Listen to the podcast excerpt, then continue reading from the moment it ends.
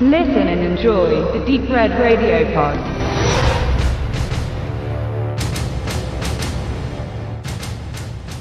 Terminator 2, Tag der Abrechnung, T2 Judgment Day. Bahnbrechendes Science-Fiction-Action-Kino Anfang der 90er Jahre, gedreht von James Cameron mit Arnold Schwarzenegger und Linda Hamilton.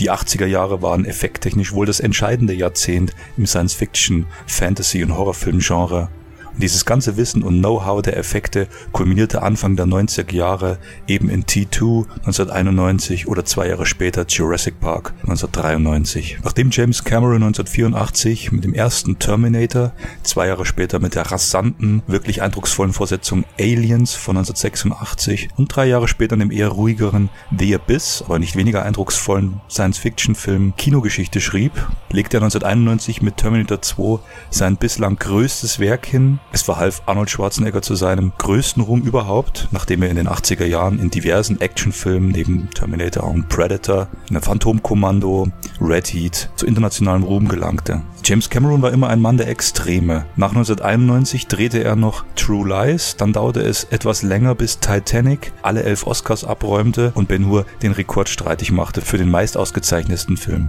Danach dauerte es sage und schreibe zwölf Jahre bis 2009 Avatar Aufbruch nach Pandora in fulminanten neuen 3D-Verfahren in die Kinos kam. Terminator 2 bleibt bis heute die einzige Fortsetzung James Cameron je zu einem seiner Filme gedreht hat. Der entscheidende Faktor für den heutigen Kultstatus von Terminator 2 liegt in der cleveren Wahl Camerons, den vormals bösen Terminator aus dem ersten Teil in der Fortsetzung zu einem guten Terminator zu machen. Also einen, der den jungen John Connor, um die Zukunft zu retten, ebenfalls beschützen muss und sein Leben nie der Gefahr ausgesetzt sehen darf. Dabei ist Terminator 2, auch wenn es eine Identifikationsfigur mit dem jungen Edward Furlong, den man heute auch aus American History X kennt, gibt, ein R-rated Science-Fiction-Kracher Kracher, der in kühlem technoblauer Grundfarbe den düstere Grundstimmung vorgibt. Ein wenig besprochener Teilhaber an dem Ruhm ist der Director of Photography Adam Greenberg. Dieser Hauptkameramann, der neben Terminator 1 und 2 weitere Science-Fiction-Werke mitgestaltet hat, wählt in dem Film vor allem die Grundfarben schwarz, blau und weiß. Schwarz symbolisiert das Dunkle, das Düstere, durch die Errungenschaft der Maschinen, die sich gegen ihren Schöpfer wenden, dann als Kontrast dazu die Grundfarbe Weiß, die aber keine Entspannung bringt, sondern Weiß auch der Blick ins Licht, ins Todeslicht. Cameron visualisiert in Terminator 2 eine der düstersten, der beängstigendsten Endszenario-Sequenzen, wenn wirklich nach dem atomaren Supergau ein Spielplatz komplett in glühender Asche versenkt wird und Sarah Connor mittendrin ist, wo wir am Schluss bloß noch das Skelett von ihr sehen sehen ihre Hände verzweifelt am Gitter des Spielplatzzauns festhängen.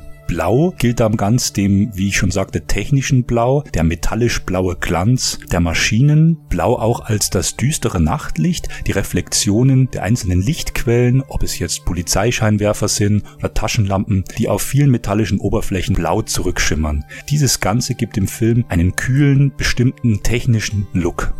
Nun, und dieser erste Kameramann, Adam Greenberg, ist eben auch für andere Filme bekannt wie Sphere mit Samuel Jackson, Sharon Stone und Dustin Hoffman, ebenfalls ein sehr unterkühlter Science-Fiction-Thriller, später dann mit Arnold The Eraser 1996 mit James Caan. James Caan auch ganz wichtig in dem Film Space Cop LA im Original Alien Nation von 1988.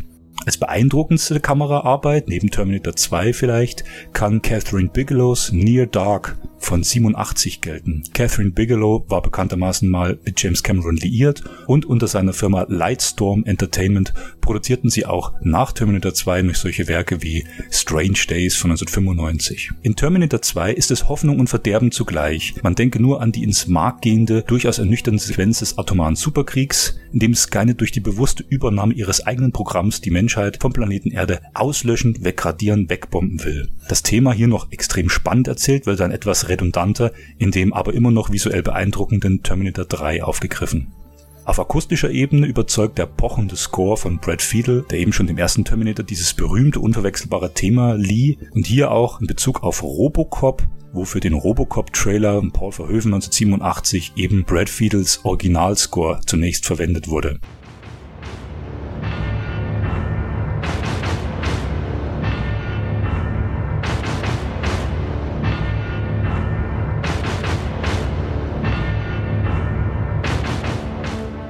Terminator 2 überzeugte natürlich auch als effektgeladener Science-Fiction-Kino. Die Effekte setzten Maßstäbe, wie erst wahrscheinlich später wieder 1997 dann Titanic oder 1999 dann The Matrix. Die beeindruckende Kombination von prosthetischen Special Effects unter der Leitung von Stan Winston und dem gesamten Studio, in dem über 50 Leute für ihn direkt arbeiteten, sowie ILM, Industrial Light and Magic und Fantasy 2 Effects. Erstere unter Dennis Muren, der unter anderem für Krieg der Sterne, E.T., Ghostbusters, The Abyss in der Special Edition 1993 oder Jurassic Park die Effektlandschaft der 80er und 90er Jahre prägte. Terminator 2 setzte Maßstäbe in jeglicher Hinsicht.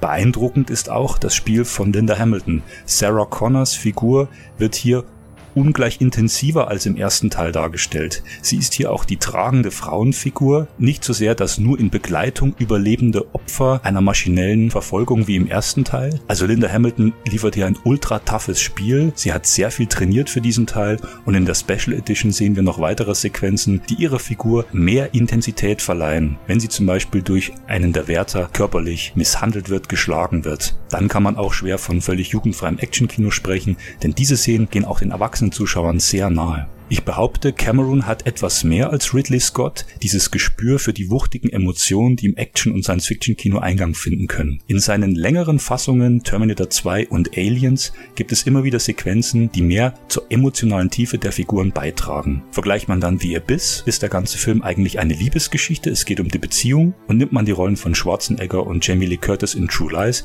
geht es hier eigentlich ebenfalls um einen Beziehungsfilm.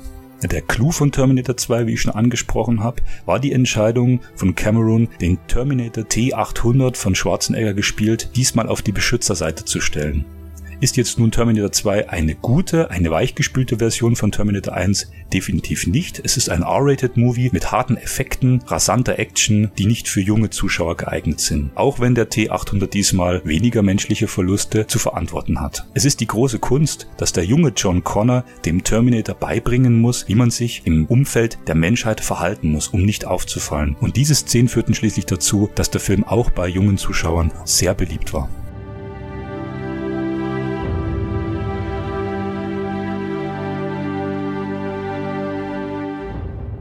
Als formal ästhetisches Fazit möchte ich enden, dass Terminator 2 ein Film über Oberflächenstrukturen und deren Aufbrechen ist. Metaphorisch dienen hierfür sowohl die immer stärker verschachtelten Gebäudestrukturen, die geradezu an ein künstliches Gehirn erinnern, bis hin zur im Verlauf der Spielzeit natürlich immer spektakulärer abblätternden kybernetischen Kunsthaut, die über den Endoskeletten verteilt ist und bei den ersten Anzeichen der Zerstörung das kalte Innere der Technik zum Vorschein bringt. Genau diese Grenzen zwischen Oberflächen und den darunterliegenden Schichten ist das Spannungsfeld, um das Cameron den Film aufbaut. So erscheint am Schluss der T800 lebensbejahend, seiner ursprünglichen namensgebenden Intention abgewandelt. Vom technischen her verändert, dem humanen angenähert. Wie menschlich kann eine Maschine sein? Diese Grundfrage stellte natürlich erst dieser fulminante zweite Teil. Dem ersten wohnte die permanente destruktive Kälte inne, die eselstreuen Augen und das onkelhafte Nussknackergesicht von Schwarzenegger werden also auch, dankesweise und stilvoll sehr minimalistisch, für die menschliche Metamorphose der Maschine inszeniert. Nicht umsonst nennt der junge Connor der Tarnung halber T800 Onkel Bob. Sprechen wir von Grenzen und Oberflächen, möchte ich auch auf die neue Kinofassung von Terminator 2 Tag der Abrechnung zu sprechen kommen. 1991 erstmals für die Kinos veröffentlicht, hatte der Film ungefähr eine Spieldauer von 137 Minuten. Später gab es diverse Auswertungen, zunächst auf DVD, es gab die German Ultimate DVD, zwei Discs und später auch auf Blu-ray, in der der Film als Special Extended Edition bzw. Director's Cut veröffentlicht wurde.